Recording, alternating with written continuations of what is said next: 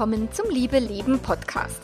Dem Podcast, in dem sich alles um echte Liebe dreht, um aufregende und aufgeflogene Affären, ein langes und leidenschaftliches Liebesleben und Beziehungen, die erfüllend sind und in die du dich gerne investierst. Ich bin Melanie Mittermeier, Affärenmanagerin und Liebescoach und ich freue mich total, dass du da bist. Heute gibt es Teil 2 der Trennungsserie Trennung verarbeiten in fünf Phasen durch den Liebeskummer. Ganz viel Spaß dabei!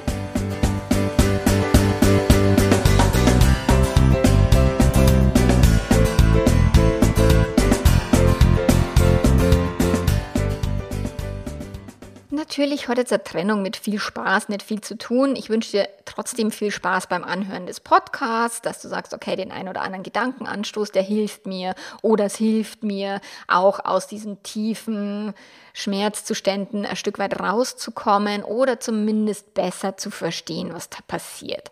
Weil bei einer Trennung und gerade wenn du der verlassene Partner, die verlassene Partnerin bist, da stürzt man schon in so ein tiefes, also in so einen tiefen Abgrund und dieses Gefühl, nie wieder glücklich sein zu können, ist sehr, sehr, sehr präsent.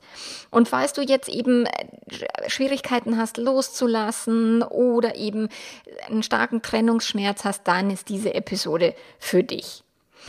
Weil jetzt geht es darum, wie kannst du denn die Trauer über den Verlust deiner Beziehung überwinden? Wie kannst du das verarbeiten? Wie gelingt es dir loszulassen und irgendwann dann zu akzeptieren, dass dein Partner und de oder deine Partnerin tatsächlich eigene Wege gehen möchte und das vielleicht nach vielen, vielen Jahren? Du wirst im Laufe dieser Folge jetzt erkennen, dass es ganz normal ist, was du da durchmachst, dass das äh, Gefühle sind, die jeder durchmacht, die, der durch diese ähm, Trennungszeiten durchgehen muss und dass es eben einen Weg daraus gibt. Und da habe ich dir jetzt die fünf Trennungsphasen mitgebracht und zwar nach Elisabeth Kübler-Ross. Das war eine Sterbeforscherin, die hat es beobachtet bei Sterbenden, die eben diese fünf Phasen durchmachen und genau so ist es aber auch bei Hinterbliebenen, die die Trauer durchmachen müssen oder eben bei Menschen, die durch eine Trennung gehen. Und um jetzt mit deiner Situation besser klarzukommen, darfst du dich mal in eine dieser fünf Phasen einsortieren oder auch in mehrere Phasen. Das, ist, das kann eine Reihenfolge haben, muss es nicht. Die Phasen können sich wiederholen. Du kannst da wieder zurückfallen in vorherige Phasen. Nur du kannst jetzt schauen, okay, steckst du gerade in einer dieser fünf Phasen? Wenn du eine Affäre zu verarbeiten hast und dein Partner, deine Partnerin dich verlassen hat, kann sein, dass du auch noch irgendwo in den zehn Phasen nach einer Affäre steckst. Das ist, da habe ich dir, da verlinke ich dir in den Show Notes einen Artikel, der die zehn Phasen nach einer Affäre behandelt. Da kannst du da nachschauen und dich Ort einsortieren oder eben, wenn es hier tatsächlich jetzt konkret um die Trennung geht, dann eben die Trennungsphasen. Weil natürlich, wenn es eine Affäre war, willst du die auch verarbeiten, auch wenn es in dieser Beziehung kein gemeinsames Weitergehen gibt. Elisabeth Kübler-Ross, die hat 1969 in einem Buch eben diese Phasen veröffentlicht und daran lehnen sich tatsächlich, wenn du das bei Google eingibst, lehnen sich alle Trennungsphasen daran an und es ist total hilfreich, das wirklich auch so zu betrachten, wie ich es letzte Woche schon erwähnt habe, dass eine Trennung einem Todesfall sehr ähnlich ist, dass die Gefühle, diese Trauergefühle ziemlich ähnlich dem sind, wie wenn eine Person wirklich auch verstorben wäre. Und da wäre jetzt wichtig, dass du dich erstmal liebevoll und auch neugierig erforscht, dass du für dich selber erstmal nur schaust, wo stehe ich denn, welche Gedanken denke ich denn, in welcher Phase befinde ich mich, weil es immer die Gedanken sind, die dich in irgendeiner dieser Phasen halten. Und es sind auch Gedanken, die dich aus diesen Phasen rausholen. Aber dazu kommen wir später. Trennungsphase 1. Also was passiert ganz am Anfang nach so einer Trennung? Da ist erstmal sicherlich der Schock und dann kommt sowas bei den verlassenen PartnerInnen wie Verleugnung. Also das kann doch nicht sein. Da ist diese Phase ist sehr stark geprägt vom Widerstand, ähm, nicht wahrhaben wollen. Das, das ist nicht möglich, dass jetzt alles vorbei ist.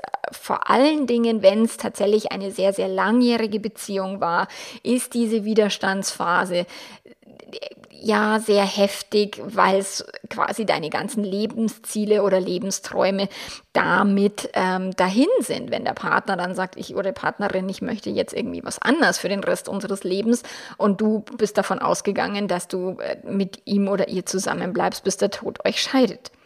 Und auf diese Gedanken willst du aufpassen, also die treten in dieser Phase auf, zum Beispiel, du kannst uns doch nicht einfach so aufgeben, wir müssen jetzt zur Paarberatung, das bist du mir schuldig, unsere Beziehung ist überhaupt nicht so schlecht, wie du denkst, das ist alles ganz anders. An dem Ganzen ist nur deine Geliebte schuld oder der Geliebte, so, also die dritte Person. Und die Liebe kann doch nicht einfach weg sein. Es kann doch nicht sein, dass du mich plötzlich nicht mehr liebst. Und es ist ganz normal und das erlebe ich immer und immer wieder im Coaching, dass die, die Paare eine völlig unterschiedliche Betrachtung ihrer Beziehung haben. Also es ist ein und dieselbe Beziehung, aber es sind zwei völlig verschiedene Sichtweisen. Weil eine Beziehung nicht das ist, was sie ist, so neutral betrachtet, sondern die Beziehung ist immer das, was die PartnerInnen über die Beziehung denken. Und die Person, die sich jetzt gerade getrennt hat, die wird sich die Beziehung schlechter denken, schlechter, sich schlechter reden im Kopf, damit sie eine Rechtfertigung hat, um diese Trennung wirklich durchzuziehen und sich nicht so schuldig fühlen zu müssen, eben den langjährigen Partner, die langjährige Partnerin sitzen zu lassen der andere, also die andere Person, die verlassen wurde, die denkt sich die Beziehung und die Vergangenheit schöner, die redet sich das Ganze schöner, um zu beweisen, dass die Trennung eine verdammt blöde Idee ist und dass das Quatsch ist, was hier passiert. Nur dieses dagegen anzukämpfen führt halt dazu, dass du länger in dieser Phase bleibst. Also dieses Verleugnen, dieses kann doch nicht sein, hält dich hier gefangen und deswegen darfst du da gucken, wie kommst du da raus. Und zwar mit einem realistischeren Blick auf deine Beziehung. Und ich weiß, für viele Menschen, die gerade in dieser Phase stecken, ist ein realistischer Blick auf die Beziehung nicht hilfreich oder sie kommen da erst in Phase 5, wenn sie in der Akzeptanzphase sind, kommen sie da erst an die realistische Sichtweise über die Beziehung, da zumindest nur annähernd hin. Und da kann dir eine Paarberatung helfen, tatsächlich einen neutralen Blick von außen zu bekommen, dieses, was du nicht wahrhaben willst, die blinden Flecken aufzudecken und tatsächlich so eine neutrale Meinung einzuholen, um mehr Verständnis auch für die Welt deines Partners zu haben. Und wenn ihr gemeinsam in der Paarberatung seid, dann auch natürlich, dass dein Partner, deine Partnerin vielleicht sogar auch mehr Verständnis für dich und deine Situation hat. Wenn du die Verleugnung hinter dich gebracht hast, dann kommt Trennungsphase 2. Das ist die Wut. Und wie gesagt, das bedeutet nicht, dass die jetzt wirklich so eine ganz akkurate erstens, zweitens, drittens Reihenfolge haben. Manchmal vermischen sich die, manchmal kommt man, geht man wieder zurück in eine vorherige Phase. Aber so grundsätzlich kommt in Phase 2 die Wut. Da kommen dann, da wird dir bewusst, dass es halt jetzt einfach, dass an der Entscheidung nichts mehr zu rütteln ist, dass dein Partner das wirklich so entschieden hat oder deine Partnerin und dass du nicht mehr dagegen in den Widerstand gehen kannst. So, du bist noch nicht in der Akzeptanz, aber du bist auch nicht mehr ganz in der Verleugnung. Aber jetzt kommt Wut und Wut bedeutet auch ganz viel Widerstand. Und da sind diese Gedanken typisch für diese Situation und da darfst du dich auch wirklich ehrlich beobachten nach wie vor nicht verurteilen, sondern einfach zu gucken, okay, sind es denn die Gedanken, die ich gerade denke? Und zwar, ist es sowas wie, der Mistkerl, der hat mich und meine Liebe doch überhaupt nicht verdient, soll er doch mit der blöden Kuh durchbrennen, muss sie halt zurechtkommen mit seinen Macken und mit den rumfliegenden Socken, was auch immer er oder sie wird schon sehen, was er davon hat oder sie. Also solche Gedanken oder beispielsweise der oder die macht den größten Fehler ihres Lebens, sie wird das noch bitter bereuen. Also dieses, ne, ne, ne, dieses wütende, du merkst es am Gefühl, du, du merkst es eben an diesen Gedanken, die dann ganz arg auf den Partner, auf die Partnerin einhacken. Und diese Rachegedanken, die auch eben nach dem Auftreten einer Affäre ganz oft äh, auch in Phase 2 ähm, stattfinden, äh, sind total verständlich, nur Rachehandlungen sind halt nicht hilfreich. Vor allen Dingen nicht, wenn du mit deinem Ex-Partner, deiner Ex-Partnerin halt irgendwie verbunden bleiben musst, weil ihr irgendwie Kinder habt zusammen, weil ihr noch ein gemeinsames Haus, einen Hund, ähm, vielleicht auch eine gemeinsame Firma habt. Und da wäre jetzt tatsächlich aus der Rache heraus zu handeln total kontraproduktiv, weil du halt mehr kaputt machst als eh ja schon kaputt ist. Also idealerweise fühlst du die Wut, wo sie ist in deinem Körper, nimm sie wahr, nimm sie an, aber agiere sie nicht aus. Es ist völlig okay, wütend zu sein und Wut, Wut macht auch den Ablöseprozess leichter. Deswegen willst du die Wut nicht wegtun oder dich aus der Wut raus äh, manövrieren, sondern die Wut wirklich hilft dir, dich abzulösen.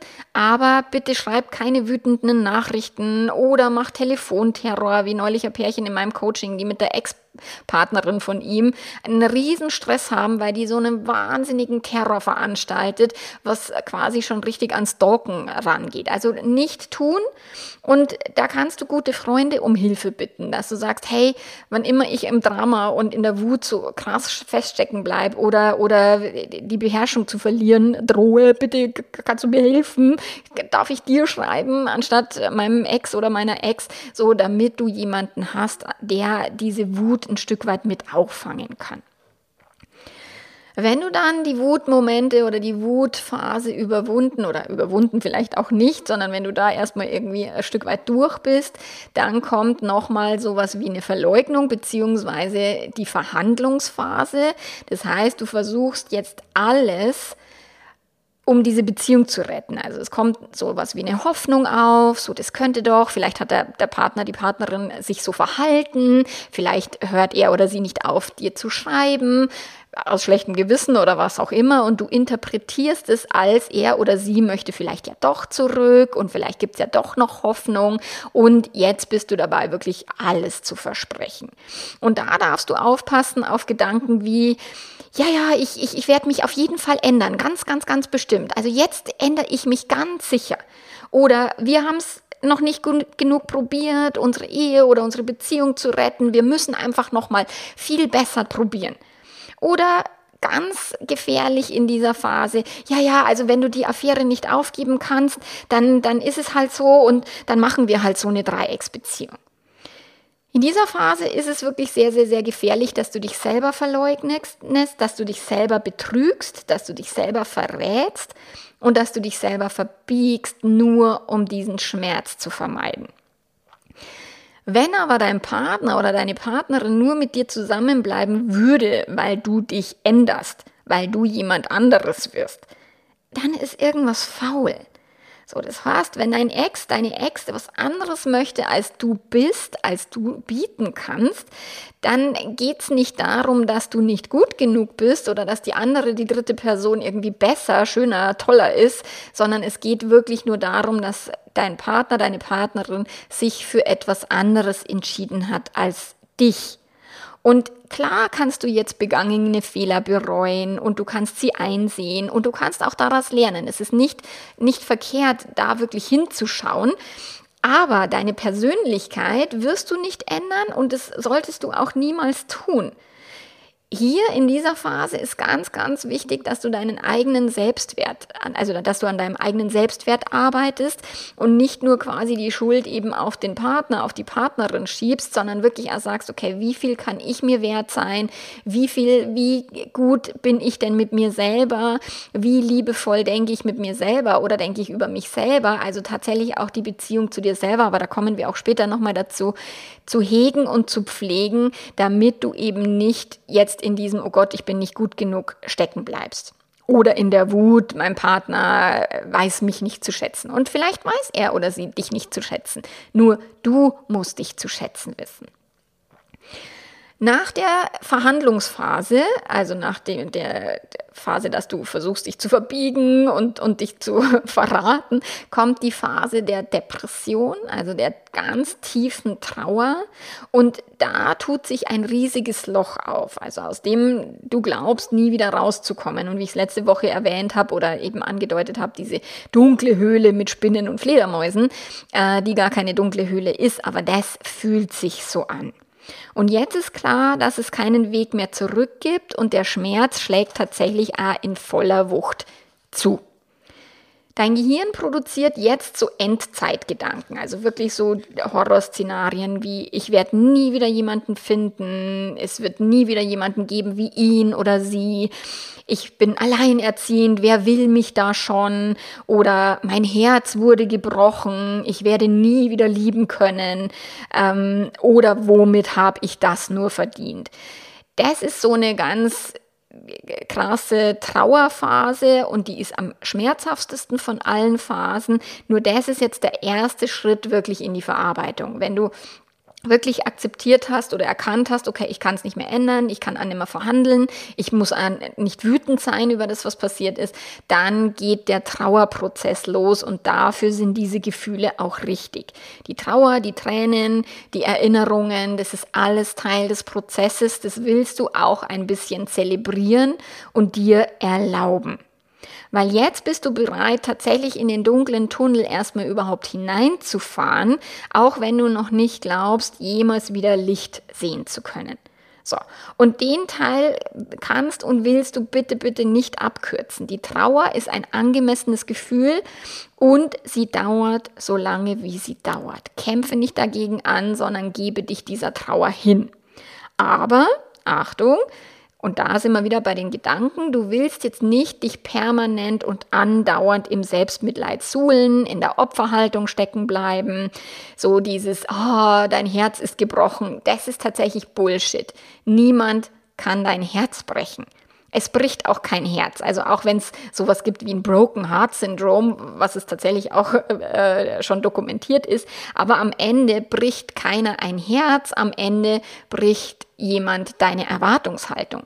Es geht nur darum, dass deine Träume kaputt gehen, weil dein Partner, deine Partnerin sich für was anderes entschieden hat. Aber dein Herz bleibt normalerweise ganz, auch wenn es im Herzen weh tut. Es kann niemand brechen. Meinen Kunden hilft jetzt hier immer ein liebevoller Tritt in den Hintern, dass ich wirklich sage, hey Schätzelein, wer sagt denn, dass dein Partner, deine Partnerin für immer bei dir bleiben sollte? Wer sagt denn, dass du ein Recht darauf hast, dass er oder sie dich für immer liebt? So, dieses, wann immer wir in eine Beziehung gehen, tragen wir das Risiko, dass eine andere Person diese Beziehung beendet, dass die andere Person nach Timbuktu auswandert oder tatsächlich auch stirbt. Also dieses Risiko tragen wir alle, nur wir sind uns dessen nicht bewusst und wir glauben, der Partner ist eine Selbstverständlichkeit und für immer quasi an uns gebunden. Nur das ist eine Sicherheit und es ist eine Illusion, diese Sicherheit, die gibt es nicht. Nur damit wir nicht verrückt werden, glauben wir eben, dass wir diese Sicherheit hätten. Also hier wirklich sich nicht eben reinfallen zu lassen, oh, nee, nee, der, der sollte bei mir bleiben, sagt wer. Okay? Und ist es wirklich so, dass, dass diese Person, wenn sie nicht bei dir bleiben will, dass es eine gute Idee wäre, wenn sie bei dir bleiben würde? Das macht ja dir, also noch nicht mal, also deinem Partner keinen Spaß oder deinem Ex-Partner, deiner Partnerin und dir auch nicht. Also dieses mit Zwang und mit Druck und mit diesem, den Partner ans eigene ich festzuketten, macht überhaupt keinen Sinn, weil Liebe darf immer freiwillig sein. Und wenn dein Partner, deine Partnerin dich nicht freiwillig lieben will oder kann oder aufgehört hat, dich zu lieben, dann ist es tragisch, schmerzhaft, nur du kannst es nicht erzwingen. Und da sind wir dann auf dem Weg, wenn du da wirklich sagst, okay, ich akzeptiere die Entscheidung meines Partners, meiner Partnerin. Ich gehe wirklich in die Trennungsphase 5, was die Trennung, was die Phase der Akzeptanz bedeutet. Du hast irgendwann die Schnauze voll von den rotweingeschwängerten Heulabenden mit, mit Herzschmerzmusik und Drama bis, bis nach China. Irgendwann äh, legt so ein Schalter um, also das habe ich bis jetzt in jedem Liebeskummer erlebt, dass der Schalter dann so umgelegt wird und so und irgendwann das Gehirn dann sagt, so jetzt mag ich nicht mehr, jetzt nervt's mich, ich mag jetzt nicht mehr rumheulen, es muss jetzt wieder weitergehen, das kann doch gar nicht sein. Und auch nach einem Todesfall kommt diese Phase, wo du sagst, hey, das Leben geht weiter und ich muss jetzt irgendwie da rauskommen aus dem Tal der Tränen. Und wenn du anfängst zu akzeptieren, was da gerade passiert, dann wirst du die Erleichterung fühlen. Und Klar, die, die vorherigen Phasen, also diese anderen vier Phasen, die verhindern tatsächlich diese Akzeptanz. Aber wenn du sagst, ich möchte nicht in der Wut stecken bleiben oder in der Verhandlungsphase oder in der Verleugnungsphase oder in der Depression, also wenn du wirklich sagst, okay, ich möchte tatsächlich mich bewusst auseinandersetzen und bewusst diese Trennung verarbeiten, dann darfst du die Gedanken trainieren, auch in den anderen Phasen, die jetzt zur Phase der Akzeptanz gehören. Und diese Gedanken wirklich, schreib sie dir auf oder, oder schau auf meine Seite und druck dir den Blogartikel aus dass du wirklich diese Gedanken übst und trainierst. Und da habe ich dir ein paar mehr jetzt mit aufgeführt. Und es sind jetzt Gedanken der Akzeptanz. Das sind folgende wie, es ist, wie es ist. Es ist weder gut noch schlecht. Es ist, wie es ist. So. Ich respektiere die Entscheidung meines Partners oder meiner Partnerin, ein anderes Leben zu wollen. Das hat mit mir nichts zu tun. Die Trennung war vielleicht sogar absehbar und die, du, du gestehst es dir zum ersten Mal ein, dass es irgendwie eigentlich auch eine logische Konsequenz ist aus dem Ganzen. Und irgendwann wirst du auch den Sinn darin erkennen, auch wenn du ihn jetzt noch nicht sehen kannst. Dann es gibt keinen anderen Menschen, der für dich auf diesem Planeten ist. Nicht deine Eltern, nicht deine Kinder und auch nicht dein Partner oder deine Partnerin. Niemand ist gezwungen, bei dir bleiben zu müssen. Und wenn du den Menschen diese Freiheit zugestehst, dass sie ihr eigenes Leben leben, dass sie ihre eigenen Entscheidungen treffen dürfen und das Recht dazu haben, auch wenn sie für dich schmerzhaft sind, dann wird's leichter, weil dann gehst du eben in die Akzeptanz und dann gehst du auch in das Respektieren der anderen Person, weil wer bist denn du, dass du über deinen Partner oder deine Partnerin entscheidest, was er oder sie für den Rest seines Lebens oder ihres Lebens fühlen und, und, und leben soll? Wer sind wir denn, dass wir entscheiden, wie andere Menschen sich zu verhalten haben? Und wenn du das für dich klar hast, dann geht wirklich die Verarbeitung dieses, dieses Prozesses wirklich vorwärts. Und dann ein Gedanke, der zwar extrem schwer ist für viele Menschen, der sehr, sehr, sehr tief ist und eigentlich relativ einfach, aber das hier dient deiner persönlichen Entwicklung. Das hier wird dein Lebenserfahrungskonto auffüllen. Lebenserfahrung bekommen wir niemals geschenkt. Lebenserfahrung müssen wir uns immer schmerzhaft erarbeiten. So, und das, was hier passiert, so beschissen es für dich auch immer sich anfühlen mag, es wird dich weiterbringen, es wird dich stärken, es wird dir in deinem Leben dienen. Und es ist auch nur ein Gedanke und es ist ein Gedanke, den du trainieren kannst, anstatt einen Gedanken zu denken von, das Leben bestraft mich und ich bin nicht wert, geliebt zu werden oder so ein Bullshit. Warum würdest du dich für solche Gedanken entscheiden? Also trainiere diese Akzeptanzgedanken, weil dann bist du irgendwann durch den Tunnel durch und dann wird es wieder heller. Und wenn der Schmerz auch noch nicht vorbei ist. Also das ist nicht, dass man da einen Schalter hat und dann den Schmerz einfach ausknipst, aber du, du landest wieder viel mehr bei dir selber. Du kommst wieder viel mehr bei dir an, anstatt immer nur im Außen, beim Partner, bei der Partnerin zu sein, bei dem Drama, dass dein Leben jetzt nicht so läuft, wie du dir es vorgestellt hast. So, dann kommst du wirklich bei dir wieder selber an und überlegst, okay, was kann ich denn jetzt tun? Und dann kommst du in die Heilmittel, also was wirklich die besten Heilmittel gegen Liebeskummer und gegen Trennungsschmerzen. Und das ist nämlich Akzeptanz. Also das ist das Erste, diese Akzeptanzgedanken zu denken und den Fokus auf dein eigenes Leben zu richten. So, was hast du möglicherweise für die Partnerschaft aufgegeben? Was hast du vernachlässigt? Irgendwelche Kontakte, Freundschaften, ähm, irgendwelche Hobbys nicht mehr gepflegt, irgendwelche Träume aufgegeben, irgendwelche Länder zu bereisen oder Berge zu besteigen oder was auch immer. Was wäre denn jetzt möglich für dich, was in dieser Beziehung nicht möglich war, weil du das für deinen Partner, deine Partnerin aus Rücksicht bleiben hast lassen? So, jetzt ist die beste Zeit, um dich selber wieder um diese Dinge zu kümmern und dich selber weiterzuentwickeln. Und ja, auch in Zeiten eines Lockdowns und in Zeiten, wo wir mit, mit uns mit Corona auch noch zusätzlich rumplagen müssen. Nur es gibt so viele Angebote, Online-Programme, es gibt Kurse, die du belegen kannst, auch über Zoom oder eben über Plattformen, übers Internet. Es gibt Coachings, die du buchen kannst. Es gibt Seminare an denen du teilnehmen kannst. Was davon interessiert dich? Was kannst du nutzen? Du kannst Bücher lesen. Du kannst dich wirklich, wirklich weiterbilden und aus dieser Situation lernen und wachsen und vor allen Dingen ganz viel über dich selbst lernen, dass du wirklich sagst, ah, ist ja interessant. Das sind ja krasse Ge Gefühle, die ich so in der Form an mir noch nie beobachtet habe. Also das ist auch etwas, das du viel tiefer noch zu dir selber findest und dich selber besser kennenlernst. Und dann ist hilfreich, dass du dich aktiv tatsächlich um andere Kontakte kümmerst, dass du Freundschaften reaktivierst oder weiter pflegst, dass du äh, vielleicht sogar, wenn du irgendwann so weit bist, dich auf einer Dating-Plattform anmeldest, dass du dich auf Kaffee-Dates triffst mit anderen Menschen. Und das heißt nicht, dass du jetzt sofort in eine neue Beziehung gehen, gehen musst. Eine, eine Kundin von mir hat zu mir gesagt, ah, ich bin doch noch gar nicht bereit für eine neue Beziehung. Da sage ich, du musst jetzt nicht für eine neue Beziehung bereit sein. Du musst bereit sein, mit einer Person eine Stunde einen Kaffee zu trinken. Und wenn du dieser Person sagst, hey, wir gehen einen Kaffee trinken und dann schauen wir, was, was draus wird und, und nicht jetzt dieser Person quasi die Hoffnung vorgaukelst, du wärst jetzt der nächste potenzielle Langzeitpartner, so dass du wirklich sagst, lass uns einfach auf einen Kaffee gehen, lass uns was auch immer oder spazieren gehen. Momentan im, im Lockdown ist halt spazieren gehen, geht auch mit Abstand. Das ist möglich. So dass du wirklich sagst, okay, was ist möglich und dich hier nicht überforderst. Du musst nicht sofort jetzt in eine neue Beziehung springen, aber auf einen Kaffee kann man immer gehen mit jemandem. Und jetzt ist ganz, ganz wichtig, dass du die Beziehung zu dir selbst im Blick behältst. Ich weiß, dass das in, in den ganz großen Trauerphasen ist, dieses, du musst die Beziehung zu dir selbst stärken, so, ich kotze gleich im Quadrat, äh, danke fürs Gespräch, ich äh, will aber die Beziehung zu meinem Ex-Partner oder zu meiner Ex-Partnerin haben. Ich halte ja nichts von Ex-Zurück-Themen, also deswegen, da bist du bei mir falsch. Und, und das Wichtigste ist, die Beziehung zu dir selbst. Und zwar nicht nur nach einer Trennung, sondern auch in einer Liebesbeziehung, auch wenn du dich in einer Beziehung befindest. Weil die Beziehung zu dir selbst wird niemals enden. Also du stirbst, aber dann bist du gestorben und dann äh, kriegst du das nicht mehr mit. So.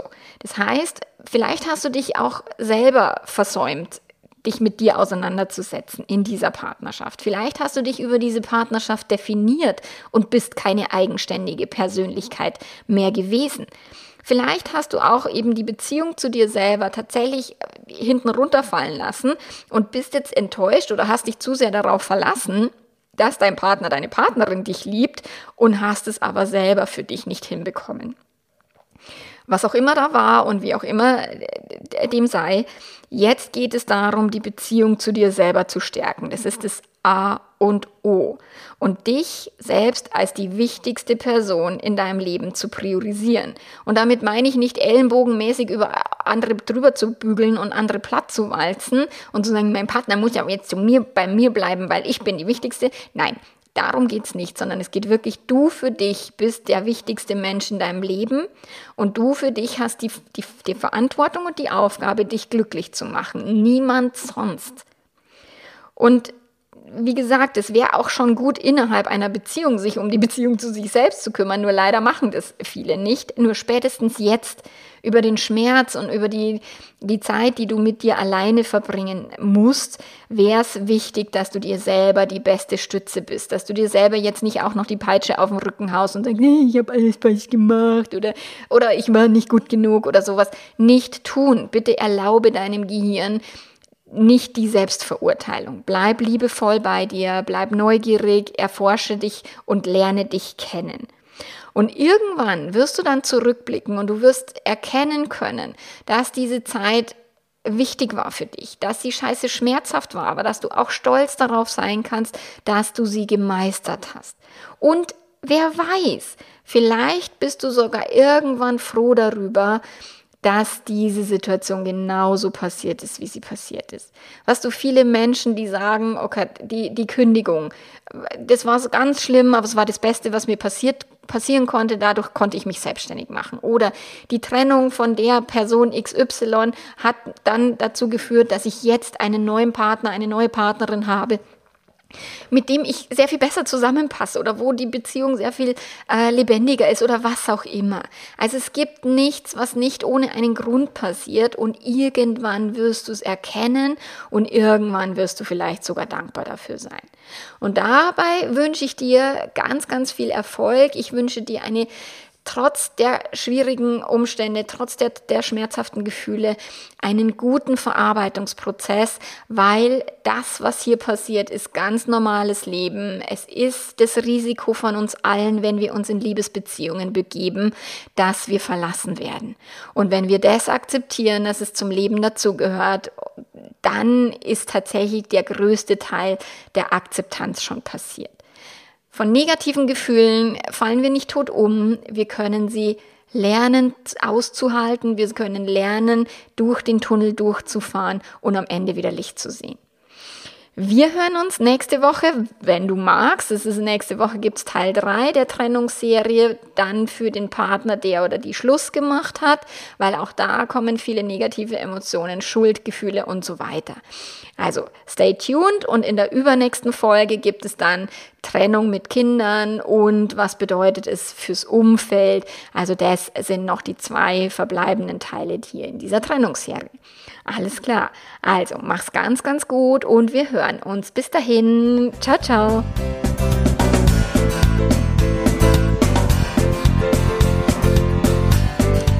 Unterstützung brauchst in deiner Situation, dann melde dich gern für ein Coaching oder hol dir das Online-Programm Back to Love, wenn es bei dir noch darum geht, die Affäre zu verarbeiten. Ansonsten findest du ganz viel kostenloses Material auf meiner Webseite www.melanie-mittermeier.de und du kannst mir auf Instagram folgen, da gibt es immer ganz viele Tipps, es gibt viele Live-Sessions, auch in meiner Facebook-Gruppe. Wenn du da Teil bist, kannst du auch die anderen Mitglieder um Rat fragen. Du kannst dich vernetzen und verbinden. Wir hören uns nächste Woche wieder hier in diesem Theater. Bis dahin, mach's gut. Ciao, ciao.